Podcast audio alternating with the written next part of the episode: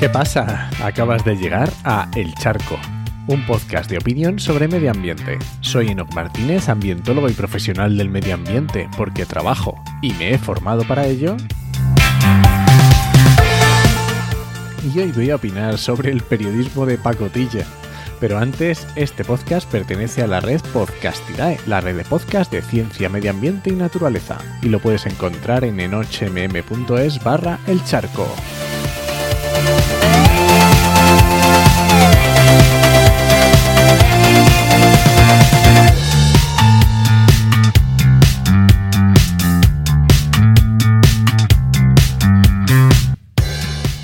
A ver, periodismo de pacotilla, ¿pero por qué? Pues mira, te voy a ser sincero, mira, hace 10 años que no veo la televisión. Bueno, de hecho no tengo ni televisión en casa. Hace un poco menos dejé de escuchar la radio. Hubo un tiempo en que me pasé a escuchar Radio 3. Para el que no lo conozca, Radio 3 es una radio pública en España que pone música indie, moderna, no convencional, vamos a decir pero que es que desde que descubrí los podcasts ya ni Radio 3. O sea, ya está. Y dirás tú, bueno, ¿y cómo te informas? ¿Cómo estás al tanto de las cosas? Pues a través de Internet, a través de los medios escritos. Veo la temática de las noticias y elijo en cuáles profundizar, en cuáles leer más. Sobre todo a través de, de Twitter me entero de la actualidad. Recuerda que Twitter es muy diferente el Twitter que tiene una persona y otra. Cada uno elige a quién sigue y qué contenidos ve. Pero es que últimamente me estoy dando cuenta de que tampoco los medios escritos sirven.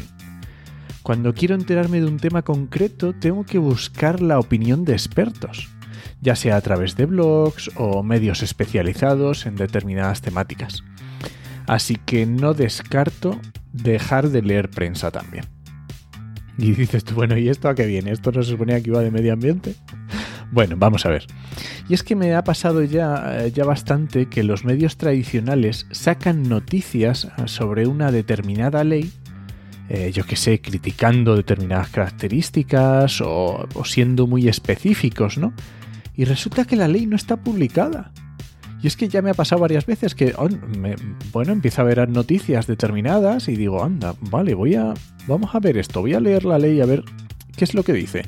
Y cuando me pongo a buscarla, resulta que no está. Digo, pero, pero vamos a ver, ¿qué está pasando? Y es que me ha pasado con la futura ley de protección animal que si no lo has escuchado, te, recomiendo el podcast de actualidad y empleo ambiental, el número 116 y 117, que hicimos dos programas dedicados. Uno entrevistamos a Miguel Clavero, un investigador, para un poco para hablar de especies invasoras, y otro, en el 117, hablamos con Sergio García Torres, que es justamente el que está detrás de la ley. O sea que, bueno, digamos que ya tenía una idea sobre lo que habla la ley.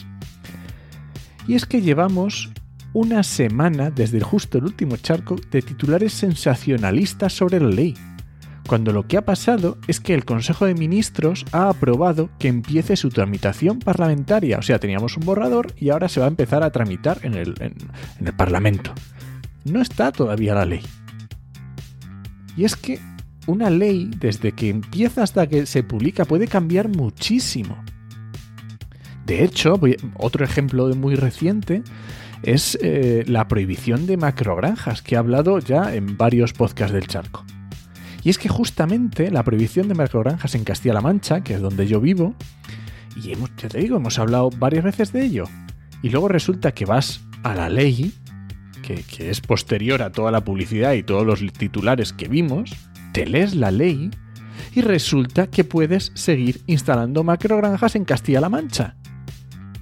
Entonces, bueno, como conclusión, el mundo de la comunicación periodística tiene que cambiar y mucho. Porque los medios digitales que tenemos ahora dan vergüenza. Por lo menos a mí me la dan. Mientras tanto, yo lo siento mucho porque es un rollo, pero voy a seguir esperándome a leer las leyes en el boletín oficial del Estado. Y este ha sido el charco de esta semana. Si alguien te pregunta, no lo dudes. Te lo dijo en HMM. ¡Nos escuchamos!